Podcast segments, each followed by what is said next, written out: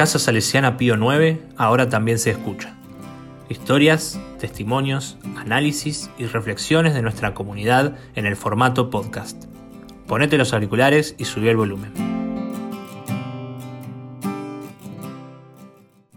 Estamos con la licenciada Inés Fornés del equipo de orientación del colegio para charlar sobre las emociones en tiempo de confinamiento y cómo enfrentamos esta situación. Ine, ¿qué cambió que ahora nos cuesta más adaptarnos al aislamiento? Mira, yo pienso que también fueron cambiando algunas cosas como en el tiempo, porque primero cuando escuchamos el término pandemia, cuando se anunció el 19 de marzo el aislamiento social obligatorio, eh, que al principio todos pensábamos que iba a ser un tiempito corto, lo que nos preocupó de una fue el, tema de si nos íbamos a enfermar. Entonces parecía que seguíamos los casos, había 10 casos, era terrible, todos parecía que nos, no podíamos estar en contacto con nadie, teníamos un montón de resguardos, nos cuidábamos, nos manteníamos en casa, la mayoría, ¿no? Siempre hay algunos que no, pero digo. Em, pero bueno, cuando fue cambiando el tema, porque esto siguió en el tiempo, siguió en el tiempo, siguió en el tiempo, y empezaron a aparecer otras preocupaciones eh, que si bien también está el temor a enfermarse, em, empieza a haber eh, preocupaciones más tangibles, ¿no? Como que el miedo queda ahí por algo posible que puede pasar, pero cuando económicamente a mí no me alcanza para llegar a fin de mes, cuando no puedo ver a mis seres queridos, cuando yo tenía proyectos que no pude realizar, eh, me empiezo a sentir triste, apático, con desgano, no me puedo organizar, porque empezó a cambiar mi realidad de un día para el otro y ya no es unas vacaciones cortas de 15 días, un mes que eh, anticipaba esta pandemia, sino que empieza a, ver a, hacer algo más permanente. Y bueno, igual preocupaciones puede haber muchas, tantas como personas, ¿no? Digo, pero esto que fue cambiando la realidad fue porque se fue sosteniendo en el tiempo. Entonces ya, si bien nos preocupa esto que yo decía de enfermarnos, nos empieza a preocupar otras cosas que suceden en nuestro día a día que ya eh, nos van excediendo han habido avances, como que se han abierto más negocios, podemos salir y tener salidas de esparcimiento. Eh, hay algo que, cambió en nuestro interior, que seguimos pensando que estamos en cuarentena, que si bien es real que hay cierto aislamiento social, uno sale a la calle y no ve que haya una cuarentena obligatoria. Digo, esto no, no estamos todos resguardados en casa, pero algo ha cambiado en la sociedad con lo cual todas las actividades no se llevan adelante de la misma manera y eso nos da esta sensación de no poder ser como libres, sería, ¿no? De hacer lo que queremos. Y esto de, digamos, desde lo individual, ¿también afecta a lo social? ¿Vos crees que el tema de las noticias que vemos a nivel mundial también nos hacen cambiar el panorama?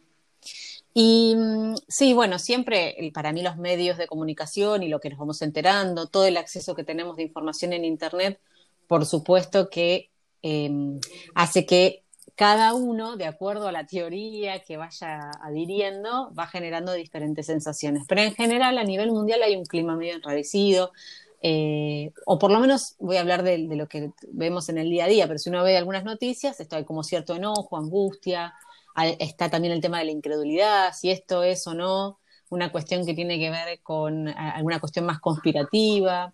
También hay, como visiones así medio de esperanzas de la venida de como un nuevo tiempo, una nueva era para el mundo.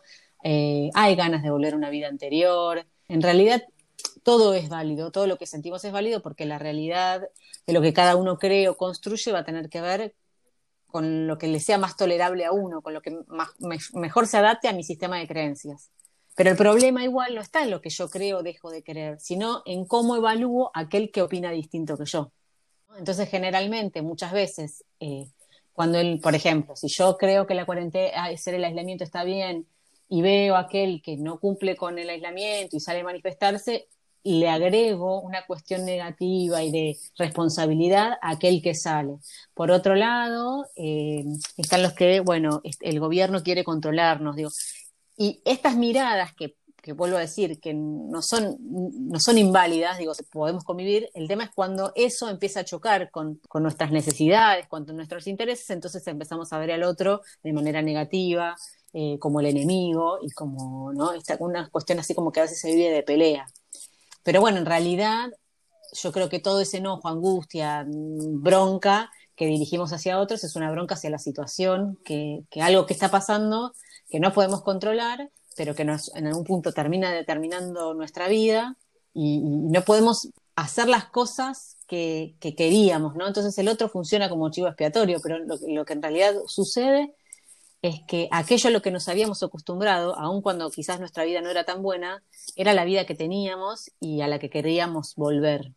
Entonces, en realidad lo que aparece es una resistencia al cambio. Hay gente que esa resistencia la vive de una manera más eh, negativa, con bronca, hay gente que se deprime, eh, pero en realidad la vida misma lo que nos muestra es que lo único permanente es este cambio en, nuestra vida y en, nuestra, en nuestro día a día, aunque nosotros creamos que podemos controlar algo de eso, ¿no? Pero la realidad nos muestra que siempre puede cambiar.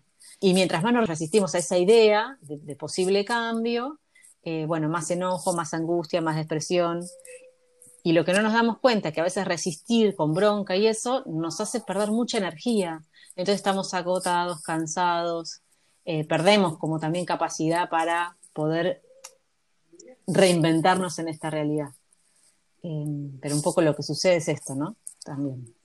Y la frustración de no, que no haya recetas, ¿no? Que no hay soluciones mágicas, eso también nos cansa un poco. Bueno, claro, porque además buscamos que alguien nos diga qué hacer y hacia dónde, ¿no? Por eso también el tema de las vacunas, y surge, si no, hasta cuándo. La realidad es que justamente eh, lo que nos muestran este tipo de cosas es que no hay recetas, que, que todo puede cambiar, que no sabemos, que la realidad es que no sabemos qué va a pasar el día de mañana, que lo que sí sabemos es lo que eh, va a pasar el día de hoy, o lo que está pasando en el día de hoy. Eh, entonces, nuestra mejor opción en, esta cuestión de resistirnos o no al cambio y a, ver cómo lo afrontamos es aceptar la realidad como se presenta. Y a partir de esta realidad que tenemos, sí poder ver cómo construir algo que buscamos, que deseamos. No yendo en contra, no, no negándola, no confrontando, sino aceptando, integrándola a nuestra realidad decir, bueno, yo hoy no puedo hacer todas las cosas que me gustaría, pero seguramente hay otras que sí puedo y que quizás también aparecen a partir de, esta situación que estamos viviendo. Por supuesto que, a ver, yo lo que estoy diciendo eh, son, frases en definitiva, ¿no? Entiendo que enojarnos porque no podemos hacer algo eh, es válido y sano también. Las emociones nos vienen a decir cosas. El enojo en este caso nos viene a mostrar que algo que lo que sucede no nos gusta. El tema es qué pasa cuando esa emoción que aparece y que es válida y que nos ayuda a comprender un poco más nuestra realidad, nos controla. Y buscamos como alimentarla, sería, ¿no? Y, y, nos salimos de esa emoción de enojo. Digo, si podemos ponerle la lupa y ver por qué nos enojamos y qué nos pasa y lograr integrar eso, ahí podemos trabajar la emoción y ver qué podemos hacer a partir de eso. Y esto, no, no, hay alguien que nos pueda decir qué hacer porque en realidad tiene que ver con, con uno mismo, con escucharse uno mismo, con comprenderse, con tolerarse, eh, con respetarse y todo esto también con otros, ¿no? Poder escuchar al otro, aceptarnos y aceptar al otro. Muchos de los conflictos que aparecen en el día a día, y de esto es lo que contaba antes, que, que, esto del enojo tiene que ver con que todo el tiempo estamos intentando que el otro haga las cosas como nosotros queremos. Y, también muchas de las cosas tienen que ver con, cómo nosotros nos miramos, desde el deber ser, desde lo que deberíamos hacer, desde lo... y a veces somos como muy duros con nosotros mismos también, en esa manera de mirarnos. Eh, no sé, digo, ¿no? Ah, yo debería estar haciendo esto, yo debería, y bueno, quizás no, quizás en este tiempo es reencontrarse con uno y ver qué cosas podemos hacer más que los de los debería, o qué cosas queremos, sobre todo. Es muy interesante, sí, pensar desde lo personal cómo uno puede crecer también en esta situación, ¿no? En un trabajo interior tal vez, pero cuesta en el trabajo con los otros, ¿no? Por lo que decías. Bueno, en lo personal, primero, digo, porque a veces es muy difícil estar con otros si no podemos estar bien con nosotros mismos. Entonces, en, lo personal, esto que yo decía, repasar las cosas que uno se dice a uno mismo, las que se dice mentalmente de todos los no puedo, no tengo tiempo, no me sale. Digo, uno, a veces uno no se da cuenta de lo negativo y duro que es con uno mismo. Eh, y que la mayoría del tiempo a veces nos estamos diciendo cosas negativas en relación con eso. Y entonces, si, si, nuestro, si nuestra mente trabaja sobre eso, es difícil que podamos desarrollar actitudes positivas frente a lo que pasa. Quizás en lugar de pensar qué va a pasar cuando volvamos o a, estar como antes, poder pensarse en, bueno, ¿qué quiero hacer en este tiempo que me toca?